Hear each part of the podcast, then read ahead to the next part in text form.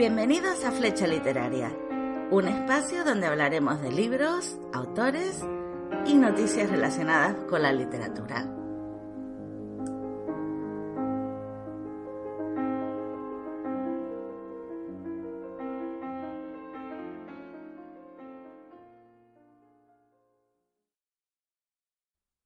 El programa de hoy es un especial dedicado al Día de los Enamorados.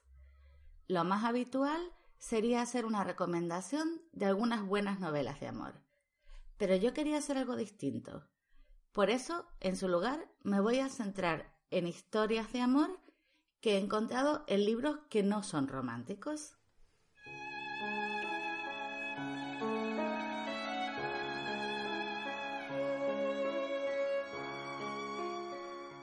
Un buen ejemplo sería la novela La vieja sirena, del autor José Luis San Pedro. Esta novela trata diversos temas, la lucha por el poder, la decadencia de los imperios romano y persa, la importancia de la filosofía y muchos más.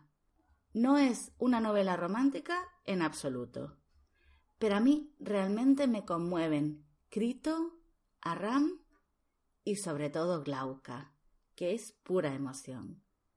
Es una novela muy compleja, pero está tan bien escrita y sobre todo tan bien documentada que sin duda alguna merece mucho la pena leerla. Nos enseña que al final lo verdaderamente importante no es ni el poder ni la riqueza, sino el amor. Y en este caso es un amor eterno, literalmente.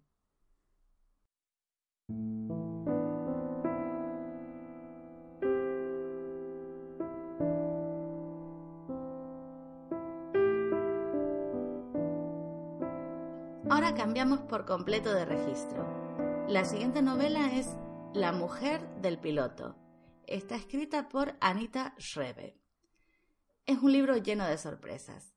La protagonista es Katrin, una mujer que piensa que su matrimonio sigue siendo feliz, aunque claro, con el tiempo la pasión se ha perdido. Parece lo normal.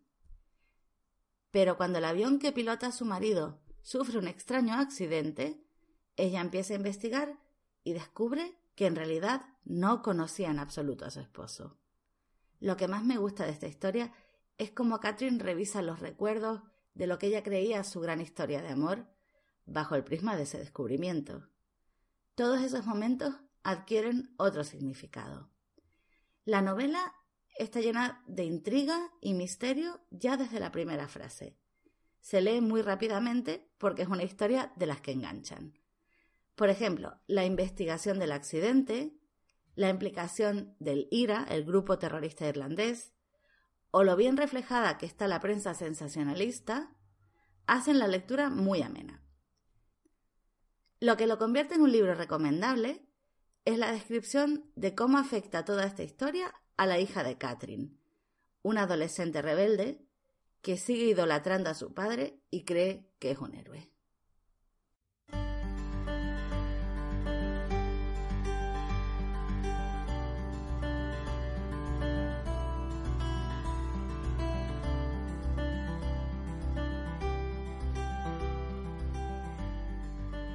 La siguiente novela que he seleccionado es La insoportable levedad del ser, de Milan Kundera.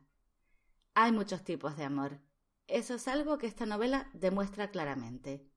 Por ejemplo, en la relación entre Franz y Sabine vemos que él la ama de una forma idealizada, pero en realidad no ha llegado a conocerla de verdad.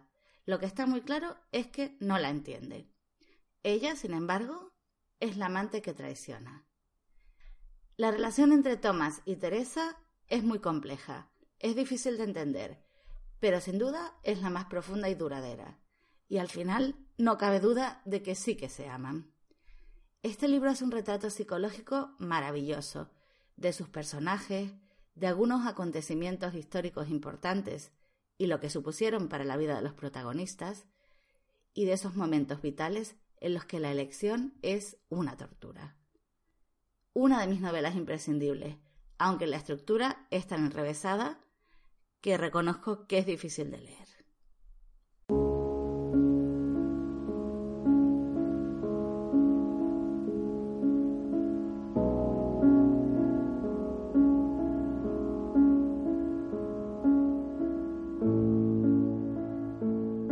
Continuamos con la novela Las Horas del autor Michael Cunningham. Esta novela narra un día en la vida de tres mujeres en diferentes épocas. Las tres están unidas por la novela La señora Dalloway de Virginia Woolf. Me conmovió mucho la nota de suicidio que le escribe la propia Virginia a su marido. Está llena de amor. En general, en todo el texto se percibe que esta pareja se amaba profundamente. Hay otro amor, en este caso imposible, entre Clarissa y Richard. No son pareja, pero al leer cómo Clarissa habla de Richard y cómo recuerda un verano en el que estuvieron juntos, me dio la impresión de que ella sigue amándole y le gustaría estar con él. Sin embargo, hay una tercera historia, en este caso la de Clarissa y su esposa. Me pareció triste porque no creo que Clarissa realmente está enamorada de su mujer. Sin embargo, la novela no trata sobre el amor, trata de la vida, la evolución de la sociedad y sobre todo y ante todo habla de la muerte, o mejor dicho, cómo la muerte siempre está presente, aunque intentemos ignorarla en nuestro día a día.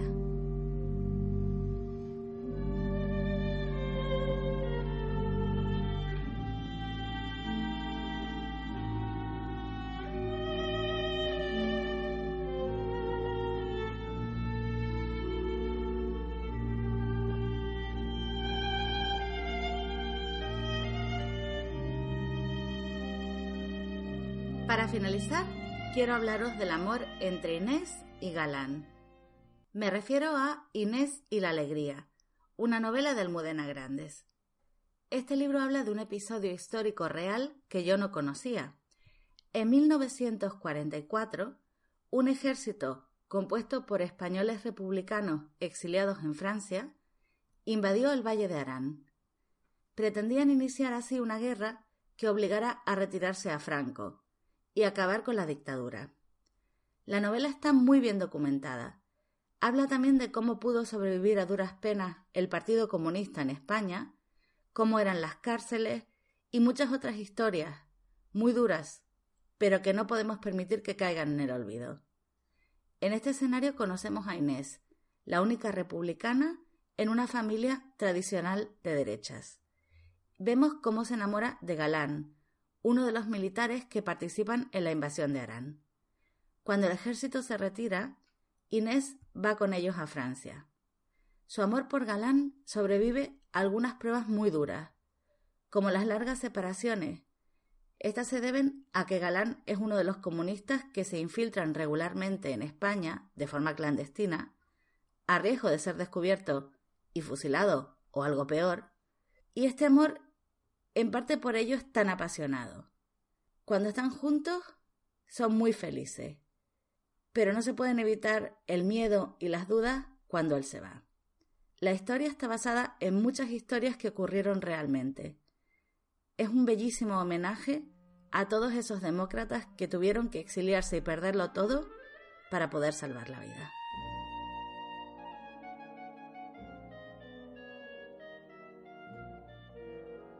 He seleccionado estas historias porque quería ofrecer una selección variada. No hay duda de que hay muchas otras novelas dignas de aparecer en esta lista que se han quedado fuera, pero es que simplemente no puedo mencionarlas a todas.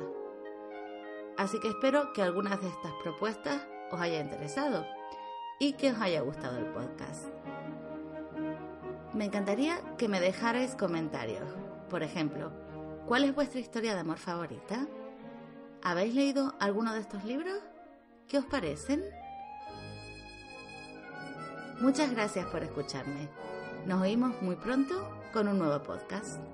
Hasta entonces, un beso a todos.